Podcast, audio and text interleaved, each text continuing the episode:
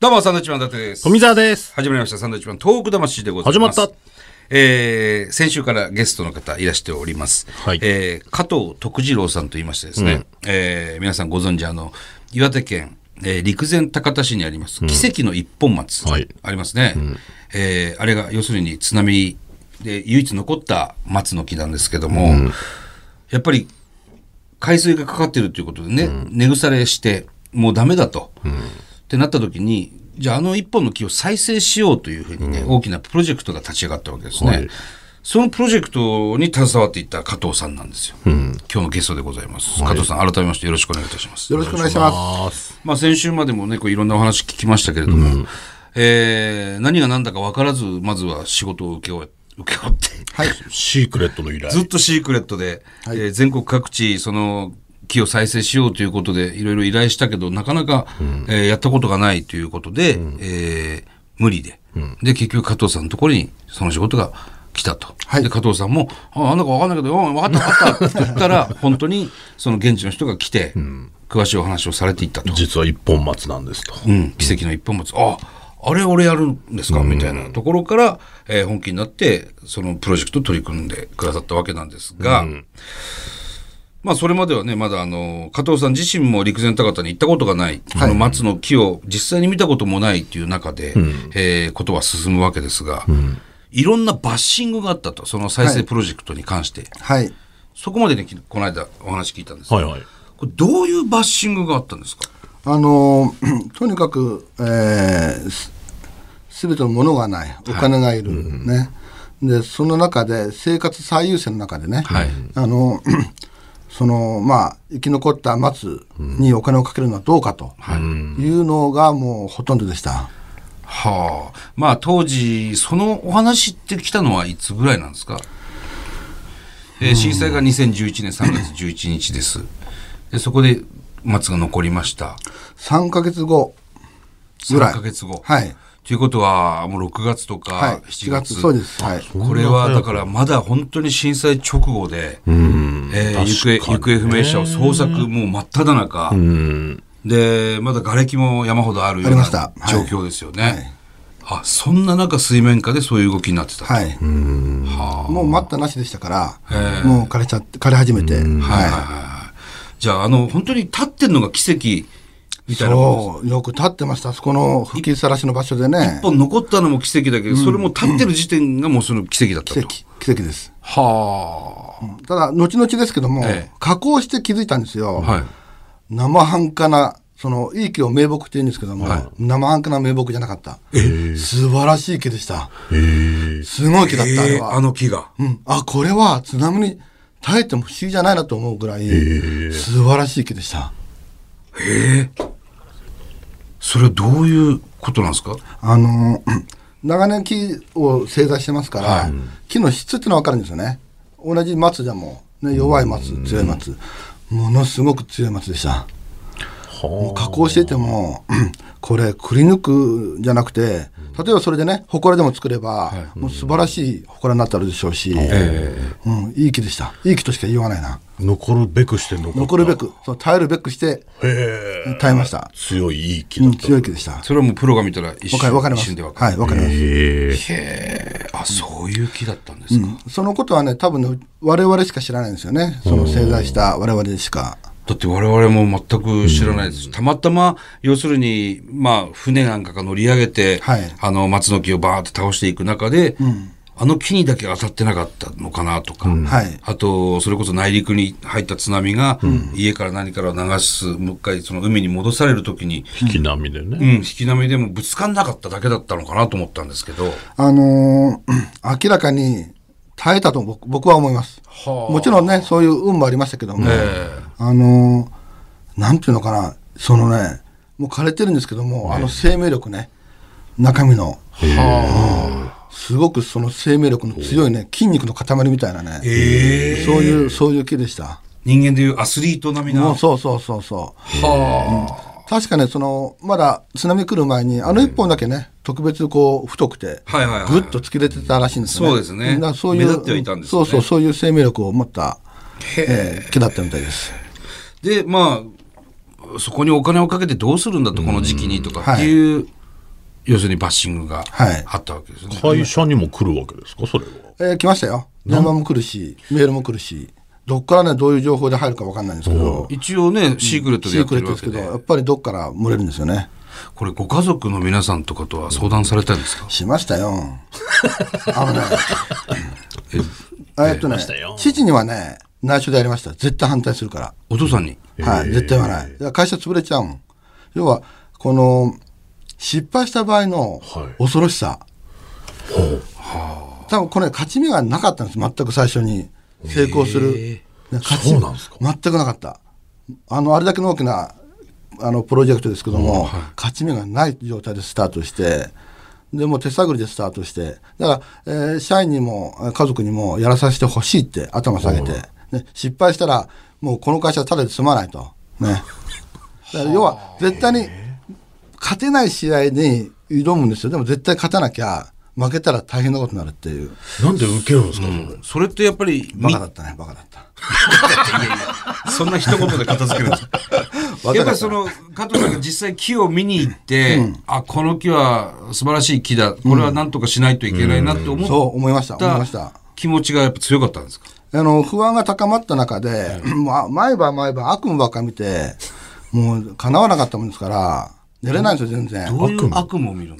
あのね、加工に失敗するリアルな。ええそれがまたリアルなの。こうでこうでこうでこうでって、あこういうことより失敗するんだってね、納得できるような、リアルでね。嫌ですね。で、とにかくもう毎朝ね、もう油汗びっしょりで寝れないもんですから。いやいやいやで、ある日ね、飛び出してパッと見に行ったんですよ、もう。は見に行ってねその美しさねあのもう暗未明に行って、その朝もやの中でね、え見た一本松の美しさね、うん、で入り込んで触って、うん、でもうそこで約束したのね絶対にもう,、ま、もう一度この場所にね立たしてみせるっていうわーめちゃくちゃいい話じゃないですかいいでしょこれだから加藤さんそういう朝起きてすぐバーッと見に行ったってこと岩手にうまず前泊のま泊まったっていうかそうそう泊まりました前の夜に入って泊まって、えで前の夜にねちょっと地元の人の意見を聞いたんですよ、スナックとかど行うっでしてねた、はい、スナックのおばちゃんがね、あんなもんに金かけるんだったら、私に200万円くれとか言ってね、もう、うん。ただね、いろいろ回ると、この、子供たちの描いた絵とかね、あとあそこに来て、あの、線香を備えるね、花を備える人たちの姿見て、あ、その価値観ね、やる意義、そこでもうね、そこでね、迷いがなくなった。もうやるぞって。これはやるぞ一切もう迷迷わなかった、もう。やりきるって。家族は、家族はね、えーっと、みんな無言でした。正直言って。ただね、もうやらさせてくれって頭下げて。はい、そしたらね、その反抗、当時反抗期だった中学生の長男がいるんですけども、立ち上がってね、ぼそっとね、お父さん頑張ってって言ってくれたのね。ほら。そう、久々に声聞いた、その時に。どんだけ反抗されてたんですか 普段ええそんな状態ですか。いや、確かに、あのー当時、はいそれこそ震災直後3ヶ月ぐらいっていうのは、はいあの、気仙沼に、の街中に大きな船があってね、京都丸っていう船があったありりまとしか、たあとは建物の3階に観光バスが乗ってるうん地域があったりとか、ありましたはいそれと同じようなくくりで奇跡の一本松だったんですよ。うん要するに、えー震災があったけども、なんだろうな、あのー復興のシンボルというか、なんかこう、移行ですよね。震災以降、はい。あの保存しようとまだそういう話になる前の、なんでしょうねその人が見に来る場所はい。震災があってあ、こんなよく一本だけ残ったねとかこんなでっかい船がここまで上がってきたの、すごい大きな津波だったんだね、はいそのい一目瞭然で分かる場所っていうのはあんまりなかったわけじゃないですか、はい。 それの代表的なものですよね。そう、あの、どんどんどんどん、私はね、あの船はできれば残したかった、あの圧倒的なこのいは威力ね、もうああもこうもない破壊力、でまあ、当然解,、まあ、解体されちゃって、ただ、何か残さないと、で皆さん、あの一本松まで行って、あそこの枝の下まで波が来たんだよと思えば、もうその瞬間に自分はその水の中で、ね、浸かるんですね、ガーンと、はいその恐ろしさね、何か残さないと分かりませんって。うん確かにそうですよね。でまあそのプロジェクトが動き出すわけですけど、はいその木は要するに、あの、名古屋まで持ってったんですかはい、あの、えー現地で、えーまず3等分さ、3分割されて、幹の部分を。切るわけですね切って、ピッはピいッピッ。とはいで、名古屋も持ってきて、で、朝早く来たんですけども、それね、偉いもんでね、新聞社とかテレビとかねは、一般の人がね、わんさかわんさか会社の前で待ってるわけ。ええよく気づくなと思ってさ、はもう漏れてるんですか、どこ漏かれてる。漏れてるあ。。まあトレーラーかなんかで来るトレーラーで、はい。わけですよね、はい名古屋まで。はい。で、みんなが見てる前で、僕が早く行ってね、うんリフトで降ろすんですけど、え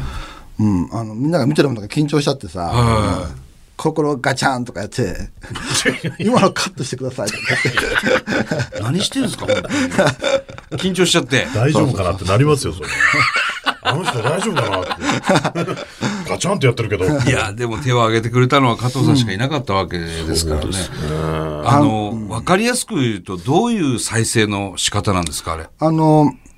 わかりやすく言っちゃっていいのかな。だってもうもう、そう、完全に死んじゃってるんですかあの木は。そうその時点で。死んじゃってました。もう完璧にもう、あの、植物としての、えー生命はもう、断たれてました。ええじゃあもう立ったまま KO してるみたいな要するうに、ん、そう。そういうことだよねん明日のジョーみたいなもんですよ。魚ウみたいなことですそうね。そうそうそう。知ってんすか、大津さん。知らない。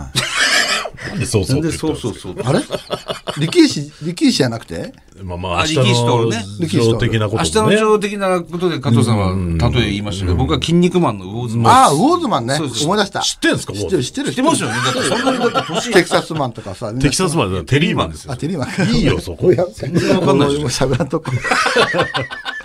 う死んでるんだ。必要最低限の喋る。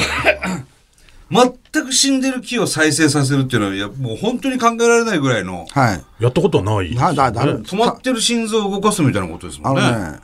え生き返らせることは不可能です。もう無理だと。無理。ただ、あそこの風の強い浜辺の場所には、元の姿で立たせるという計画ね。これはね、多分世界初なんですよ。うんもう不可能な技術なんですけども、うん、それをね、このうちと一緒で受け手がいない中で始まって、うん、で、えーもう最初から負け戦、負け戦って言われてましたわ。はい。でまだ覚えてます4人で飲んでて担当者たちと、もうこれ負け戦だと、で担当者同士も喧嘩してましたわ、お前がそんなこと言ってどうすんだってはで僕が止めて、いやこれ確かに負け戦ですけども、まずこの負け戦に参加する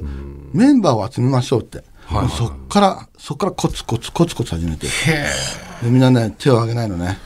うん、失敗する可能性が高すぎた、あ。まあ、それまでも要するに、あの、奇跡の一本松っていうのも全国的にも知名度もあるし、はいあれを再生させるっていうことでみんな注目してるわけですもんそう、ね。注目すごかったそれが再生できませんでしたってなったら、それはあの叩かれますよもね。うそのそれは恐ろしいですって恐ろしいですよね。それがいわゆる悪夢ですよね。悪夢そうあのえーっとねまず会社存続できないと思いますよもうずーっと後々まであ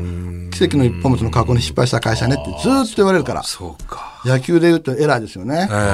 致命的ラな。グビーで言うと最後のキックにね失敗するとかええね詳しいですね。そうそうノックオンしちゃうとかねノックオンしちゃうとかそう最後の最後にはあそれで掴んでりゃもう逆転できちゃうんだよあねずーっと言われちゃうからここになかなかじゃあ注文しようっていうふうにはなんなくなっちゃいますよね。いや、でもその反抗期だった息子さんの一言でかかったですね。大きいですよ。あれでね、あれでどれだけ楽になったか、よし、やろうっていうね、はあ。んで頑張ったわけですよね。頑張りました。あれ何なんですかその木を、中身をくり抜いてるんですくかり抜いてます。あの、もう皮ギリギリまでくり抜いてます。そこからまたね、くそうり抜いて。そう、あの、もう少しこの曲がってるとかもっとくり抜いて、あの、切って切って。で、その、非常に複雑な、どラジオだからこの写真見せれないんですけども、非常に複雑な精巧な穴を開けて、はあ。そこに、要するに鉄棒もう入ってるわけです。はい。を入れると。はい、その穴を開けるというのはその簡単そうなんですけども、これがないんですよ前例がやれそうでやれないのどういうリスクがあるんですか、それ。あのまずね肝心要の外側木の表面、はい。元に立てるところの、あそこを破壊しちゃう可能性が大あうまく言えないんですけどその丸太ってのはこの外側弱いんですよああ、なるほど。白田というんですけども、内側に行くと強いんですよへえ。その内側の強いところをくる取っちゃいますから、そうするとねくちゃっと潰れちゃう可能性が高いあのあ、川ですもんね、いわゆる皮、皮、皮だけで、あの、元の形が保てるかっていうと、骨も肉もないのに、普通は保てないんですよ。無理ですわ、そんなの。僕らい素人が考えても無理ですわ。で、我々の技術が勝ったんじゃなくて、あの木が強かった。へえ。あの木がね我々のこの過酷な加工に耐え抜いて耐え抜いてはあ。ちょっと自覚してるかのような。ものすごかった俺まで倒れちゃダメなんだっていう気が。ああもうもうねあの時の感動ねへえ。僕とねもう一人手伝ってくれた吉田というものしか知らないんですけど、はあ。うん、あの感動潰れないなこの木ってへえ、すごいっすね。結構な日数かかったわけですかえーっとね。ね90日間ぶっ通しで家も帰らずにねええあのね90日そのね夜か昼か分かんなくなっちゃうんですよだんだんだんだんそんな状況ですか、室内でやってるんですか工場内でやってました、もうちょっと一部場所を作ってね、それ納期みたいなのもあったんですかありますようちらがさ一番先でしたもん我々の後にこのそのまあ外側の皮の部分をね、えうん薬薬品でつけてああ加工して防風るわ防風してね固めてで次のとこ行ってこの芯を入れる作業して我々一番先頭でしたから、もうとにかくもう見張ってるんですよずーっと この元請け会社の人が営業マンがずーっと見張ってた、うんだからねすごい。当時のことをね音とね空気しか覚えてないえもう逆にへ苦労はしたんですけども、もうそこの記憶があまりないあんまりにも大変すぎちゃって、えええほぼ寝ないような状態なのあの交代交代でやって会社で泊まり込みでやって、いや、すごい作業ですね。うん、いやすごかったですよもはあ、まあでも、上手にできて、ううんできたすごかったすごいじゃないですか。上手にできた達成感半端なかったんじゃないですか。えーっとね達成感というのももうそれこそもう廃人になってましたね もう真っ白くなった悪夢はどの辺ぐらいから見なくなるんですか悪夢はね、悪夢はね、不思議なことに、はい一一本松を見に行った瞬間にもなくなったんですかう止まった。はうん、もうそこで迷いがね、なくなった。あ、やっぱちょっとまだ迷いがあった時にそういう夢を迷見いたとんでか、すね迷い、自分じゃ迷ってるつもりないんですけど、えで、現物を見て、そこの一本松に対する皆さんの気持ちをしてね、うんそんなね、ちっぽけなね、反対意見なんか、そのもう全く問題ない。この人のため、この人たちのために、ね、頑張ろうとやろうって、うん、もうそれだけ、この木を、このか耐え抜いた木をね、ここにもう一回立てるんだという、うんその決心でやりました。すごいなあほんで、まあ、加藤さんの仕事が終わり、誰かに今度次の工程に入るわけですよね。はい。やりきったわけですよね。そう、一人一人がね、あの、受け手がいないんですよ、どの分布署も。誰が責任取るんだの繰り返しで。その中で、たった一人がね、たった一人が、私が入れましょうって手を挙げる人がいるんですよ。そこがね、素晴らしい。まだ日本人もね、捨てたもんじゃない。わずかな日本人がね、なんとかしようというね、私が責任と思ってやりますっていう、人の点で繋がっただけ、点すで。ごい下町ロケットみたいな下町ロケットは日本の中小企業だ、これが。そう、そうなんです。日本の技術。うん。僕もね、感動しましたよ。そうやって最後結局ね、やりきって。はあ。で担当者の人がね後で言ったのはい。実は加藤さんの加藤さんとこが失敗してくれたらそれでいいと思ってたの。というのは、こんな事業絶対無理だからはいいや、加藤さんが失敗してくれたらこの事業は終わるから。ダメ元でやっつてたんです。そうそうね気持ちそれぐらいの本心でしょうねそれが皆さんやり遂げたからいかにこの皆さん一人一人のねまあ力がすごかったかいや、こんないい話、なんで黙ってるんですかそうなんですよこれはねみんなにしてほしい。これ知ってほしい。本当に映画になりますね。なる日本中のこの、うん、わずかな人たちね、はい、うん、責任を持つという。親父さんには親父さんね、その後々知って、はいで僕のやり口知ってるのいつも大事なことは喋らないのね、はい反応はうん、やりだしてでやりだしてから、うん、ちょっと分かってバレるわけですよねバレるででも勝てば官軍で、失敗するとめちゃくちゃわーわー言いますわ、お前のせいで会社が潰れたとか、でも成功すると、お客さんにするとうちでねこの一本松やったんで すよああ、もうそれ誇りですもんね。いや、何世代にわたっての誇りですよ、これ。途中で何も言われなかったんですかもうねもう始まってましたから、はい何にも言わなかったし、あ、面白い話がある。あのね、途中で、ずいぶん後半になってから親戚一同がゾロゾロってきて、で、見てったのね、わあ、すごいね、すごいねって。でも、実を言うと、徳ちゃん、あんたが、あれを引き受けたって聞いて、なんていうもの引き受けたのとか言って、それやれるのって、え失敗したらどうするのって、もうみんな怖くて怖くて近寄れなかったって、ちょっと加藤家とこう、ちょっと遠遠ざかろうっていうあらららら、そんな 被害がいくといけないからそんなですかそうそうそうそう縁切りぐらいの勢縁い切りぐらいのそう怖くて怖くてああよく受けてくれましたねでもそこからね成功して会社も軌道乗ったんじゃないですか、うんとそうでもないな今でもそうでもないんですよねそうでもないん ですよ あの説明するのは面倒くさいぐらいで 会社でこれなっからその報酬というか、報酬え報酬報酬まあまあまあ報酬でかなり言いづらいことを聞いてき ますね報酬ねえ、言いづらいこと先報酬ねねえっとほうほううんうんあでもそれでいや合わない合わない合わない合わないで合わすなねい全然合わな全然合わないい合わないですね全然合わないもう機械代だけでおしまいですってこんなのそうですよ全ね。然終わりそそんのな感じですかリスク代が入ってないリスク代が入ってない当時は1億円以上かかるんじゃないかって言われてましたよねあのね1億5000万の予算で、はで結局オーバーしたんですよね結局はいやあのあの本当にえ大きなプロジェクトだったと思いますが、はいあの息子さんに最後何か言われましたか成功した時うんあ話しましたよ終わった後で、ええあのあの時お前が、あ言ってくれて、ええうんそれ結構ね1年後とかねそれぐらいですけどもね、あの時こう言ってくれて、すごく励ましになったと、ええーうんそしたらそしたら「うん」って言ってた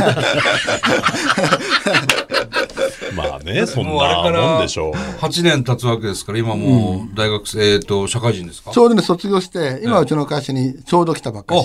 入ったんですかじゃあもう今一緒に一緒に働いてますあらどうですか働き働きあのね自信満々でさ、えでもああそう偉いね偉いねって感じだけど、ええこいついつか痛い目合うぞと思って 何をしめしめしてるんですか自分の息子じゃないですかでもお父さんがその仕事を引き引き受けてるの見てるいからいざっていう時多分やるでしょうねいやお父さんの血はねね受け継いでーるでいしょやうからやれとは言えないあれはねあーえーっとね経営者としては絶対に手を出しちゃいけない仕事本来はああああいいううの,、そねの、高リスクというのは全てが終わってからでもそう思いま思いすますよ社員に対しても家族に対しても責任者としては絶対に受けちゃいけない仕事たまたまうまいこと言ったけどもというたまたま俺はもう失敗する可能性がない多分ね90%以上だったと思ううわだから絶対勝てないチームと戦うようそれはすごいリスクですク、うねん、リスク引もしまた何かそういうの来たら引き受けますき受けるこれね引き受けるんですかまあのね血血なんです受けるまたの来ますよそんなまたあの血なんですってこれいや今も実際いろいろやってるんですよそういうことをね、い僕にとってはね一本松っていうのは、その今までやってきた数多くの中の一つなんですよ、だから有名無名のものまでねいええろいろやってますから今もやってます血っていうのはどういうことですかえっとね、なんだろうな、やりたいっていうね、もちろんその東北のためになんか手伝いたいっていう気持ちはあったんですけども、職人魂があるんですよね。なるほどうん、お回り回った仕事を俺がやるんだっていうね、お俺が俺だったらやってみせるっていもうう。俺が手を挙げなきゃしょうがねえだろうと、うん、あの何の根拠もないけどそれそれで息子と一緒でなんかねどっか自信があるの俺だって俺しかやれねえぞっていうそれはお父さんからのだあれなんですか血なんですかいや父はね父母かなお母様ですかうんへえ、母はねわりかしこのアグレッシブではあ、チャレンジする方でしたからお父さんだったら引き受けないんですか父はね絶対受けないなまあで もねねお父さん今日加藤さん一緒に来られてる方はど企業で考えたらそうだどっちですかあの方はね、えあの綺麗な女性の方はね、ええあの今やってるそのさっきお話しした無名の仕事、はい無名と言ったら怒られちゃうけど、え神社のご神木を今修復して修復してるんですよ倒れそうなものをねそうかでそう彼女はねあの 宮城さんとおっしゃって、あの東京芸大での方なんですけども博士先生であの若さででそういうこの仏像をね保存する力を持ってるわけねその力を利用して今やってます協力こうしていうのいっぱいあるでしょうね依頼、複製してくれとかこのなんかボロボロになっちゃった木をこのまま長年保存したいんですどうすればいいですかみたいなそうそうそうそう。みんなその、あの、彼ら、他にも受ける人いるんですけど、結構やり方きた汚くて、えあのね、一回やっといて、あとはこのメンテナンスでお金がかかる、メンテナンスでお金がかかある、ー毎年なるほどで、うんちょっともうボロボロになってるけどどうすんのって言うと、あじゃあもう一回切り倒して持ってきて、500万かければ直しますよって言って、あ、そんなもんお金ないって言ったら、じゃあここまでですねって終わっちゃうパターンが多い。へー結構えげつない世界。はあ、あそうなんです、うん、で今我々がやってるのは彼女がやってるのはその日本古来の方法ね漆ぬかを使った、うん、そういう歴史が証明してるもの手間すごいかかる、漆はね、うん大変大変でもそういうね伝統工法ってやっぱり強いんですよねすごくは彼女そのスペシャリストで、あ、あそういう仕事も、はいい、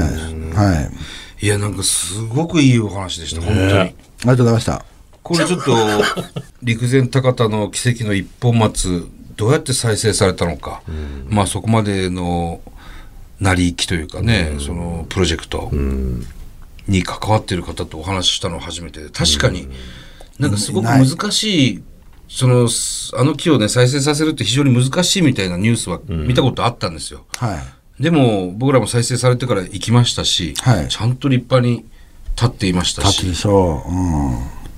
よくやったなでもそんなにお金かかんのかなって実際ちょっと思ったのは確かなんですよまあ知識がないんで、ね。知識がないから、でも本当に聞くと今までに誰もやったことがないプロジェクトだったんだね皆さん赤字ですって、あれを受けた人はやっぱりそうなんです、うん、もう思いだけでやってる。みんな、あれで儲けた人なんか一人もいません一一人もいない一人もいない。いやすごくいい話ですこれはきっと後に語り継がれますよね。いやあの NHK スペシャルぐらいにはなると思います余裕でうん、僕もそう思ってる。あの、本当に、うん、そうなったら出るんですか、テレビうん、出よう かな。ペ、ペラペラペラペラ。いや、本当に貴重なお話、ありがとうございました。ありがとうございましたえー加藤徳次郎さんでした。どうもありがとうございましありがとうございましたた。